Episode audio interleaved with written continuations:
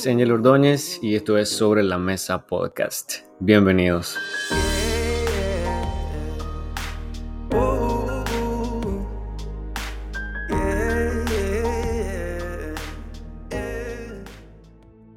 ¿Sabían ustedes que entre la resurrección y la ascensión, Jesús pasó 40 días enseñando a sus discípulos acerca del reino de los cielos? Esto también nos lo enseña el libro de Hechos, así que bienvenidos. Vamos a ir a nuestro segundo episodio y vamos a tener hoy en la continuación. En el episodio pasado estuvimos eh, viendo algunos datos generales acerca del libro, cosas que necesitamos saber antes de comenzar. Bueno, que de hecho ya habíamos comenzado. Pero eh, en este episodio vamos a tener el tiempo para ver algunas características de este libro. Entonces, hay cinco características que tiene este libro fascinante en realidad que nos enseña muchísimo acerca de cómo se deben hacer las cosas, pero también sobre cosas nuevas que tuvieron un inicio en este tiempo. Entonces vamos a ver características sobresalientes que podemos encontrar en este libro de los Hechos. El primero es la transición del judaísmo a la iglesia. Este fue un cambio súper radical. De hecho, fue por uno de los problemas que los judíos les costó y todavía a la fecha y les cuesta entender esa transición entre los sacrificios de animales y el único sacrificio que Jesús pudo eh, vino a hacer por nosotros. Entonces, esto es un cambio que hubo del pacto antiguo a un pacto nuevo. Pasamos de los sacrificios de los animales para el perdón de los pecados a pedir perdón directamente a un Dios sin un intermediario más que Jesucristo. Entonces Jesús reemplazó el derramamiento de la sangre de un animal inocente por algo mejor, su propio sacrificio. Me gusta muchísimo, eh, Colosenses menciona algo acerca de lo que Jesús vino a hacer y ese sacrificio. Colosenses 2.14, que dice, anulando el acta de los decretos que había contra nosotros. Eso estamos hablando de la ley. Eh, la ley era la que nos acusaba. Ese yugo que teníamos, esa espada que teníamos en el cuello. Entonces dice, anulando el acta de decretos que había contra nosotros que nos era contraria, quitándola de en medio y clavándola en la cruz. Ahí podemos ver tres cosas que Jesucristo hizo en la cruz. Lo primero es que Él anuló un acta de decretos. Lo segundo es que Él la quitó de en medio, esa separación. Primero la anuló, segundo la quitó y tercero, Él la clavó en la cruz. Entonces esto fue un reemplazo por completo y fue un sacrificio de sí mismo que valía una vez y para siempre que de hecho tenemos el libro de Hebreos que nos lo explica perfecto. Entonces, el judaísmo, que era la forma o la religión de los judíos, era todo ese eh, ritual, todas esas reglas que debían de seguir el pueblo de Israel para un perdón de pecados. Eh, el judaísmo, como conclusión, es la religión de los judíos, era la religión de los judíos. La iglesia es y puede ser para todo aquel que cree en el Señor. Entonces ahí podemos ver esa transición del judaísmo como una religión de los judíos a la iglesia, que es una eh, que es un grupo, que es una congregación, que es una comunidad donde todos pueden ser parte.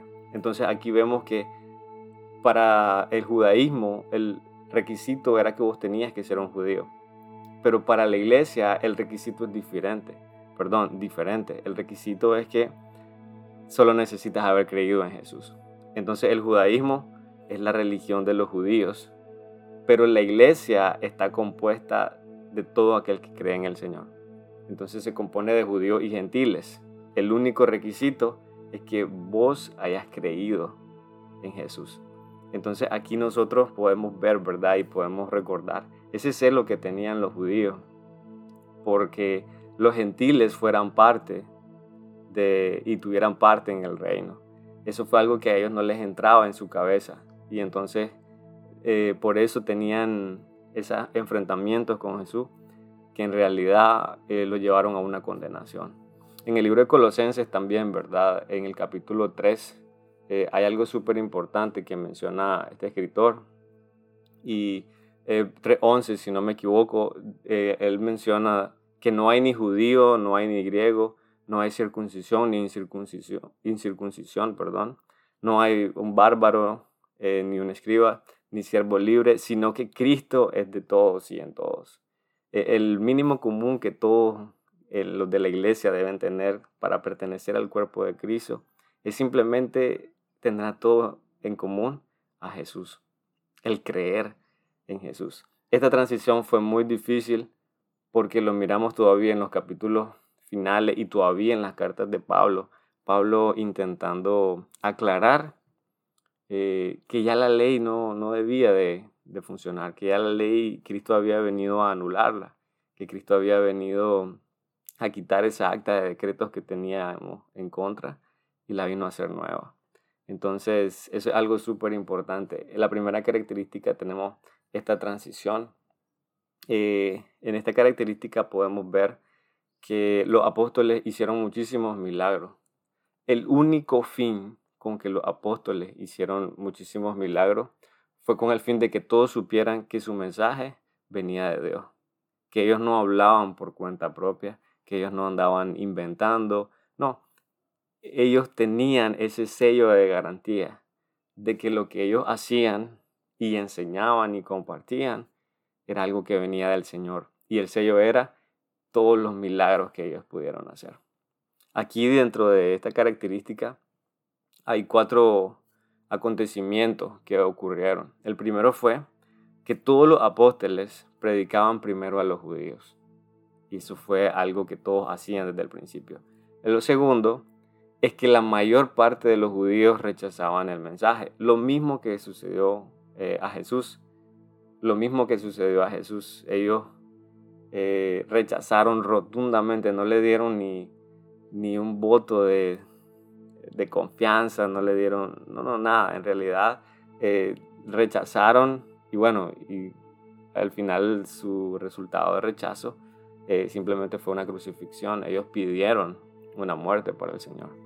Entonces, tercero, los judíos no creyeron entonces, además de que no creyeron, hicieron una persecución a los que creyeron. Esto pasa en el libro de los Hechos, cuando los apóstoles andan predicando.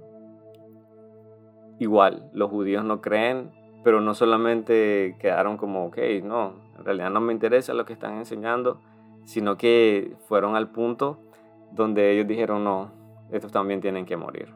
Entonces crean una persecución para los apóstoles y para las personas que creyeron en lo que los apóstoles compartían. Y número cuatro, el otro acontecimiento que sucedió fue que, bueno, bueno el otro acontecimiento fue que los apóstoles se enfocaron más en los gentiles. A raíz de que hubo un rechazo por parte de los judíos, eh, los apóstoles dijeron, bueno, vamos a ir donde sí nos reciben, que fue exactamente lo que Jesús hizo al final. Eh, por algo dice, a los suyos vino y los suyos no le recibieron. Y eso fue lo que le sucedió también a los discípulos. No solo a Jesús, sino también a sus discípulos. En realidad esto nos enseña mucho. Hoy en día también creo que eh, nosotros, ¿verdad? A veces tenemos ese temor de compartir y de ser rechazados. Porque muchas personas en realidad van a rechazar al Señor. Pero sí llama muchísimo la atención que eh, no solamente a Jesús le pasó, le pasó también a sus discípulos. Y también nos va a pasar a nosotros en algún momento, personas que son, que rechazan, personas que no quieren saber nada del Señor. Pero creo yo que eso nos tiene que dar una, un ánimo, un coraje de poder compartir más. Así vamos a encontrar a las personas que sí son susceptibles, a esas personas que sí tienen un oído, que tienen una sed de aprender y eso es súper importante. Entonces, esta es una la, primera característica que vamos a encontrar en este libro, es la transición del judaísmo eh, a la iglesia. La segunda característica que vamos a ver aquí es los inicios, los inicios. Eh, el libro de los Hechos es un libro donde ocurren muchas cosas por primera vez. Ocurren muchas cosas que no las miramos antes. Por ejemplo, en Hechos capítulo 4 vemos la primera persecución y esto lo vamos a encontrar en Hechos 4, del 1 al 3. Tenemos en Hechos 7, del 54 al 60, tenemos el primer mártir. Tenemos en Hechos 2, del 14 al 40, tenemos el primer sermón de la era cristiana. Eh, si, no, si no me equivoco, era Pedro en una predicación donde había una cantidad increíble. Bueno, les animo para que puedan leer cada uno de estos y van a encontrar muchísimas cosas increíbles acerca de esto. También en Hechos 2.41 vamos a ver los primeros bautismos de la era cristiana. Eh, en Hechos 3 del 1 al 10 vamos a ver el primer milagro de la era cristiana también. Y en Hechos 10, 44 al 48 vamos a ver las primeras conversiones de los gentiles. Las primeras conversiones de personas que no eran judías, eh, convirtiéndose y aceptando el mensaje de Cristo. En Hechos capítulo 15, eh, del 1 al 29, el primer concilio de la era cristiana. Entonces, la segunda característica que encontramos en Hechos es acerca de eso, los inicios. Muchas cosas que en este libro suceden por primera vez en la era cristiana. Entonces, hasta ahorita tenemos dos características, nos faltan tres, pero la vamos a mirar en el siguiente episodio. Así que muchas gracias, nos vemos en el próximo.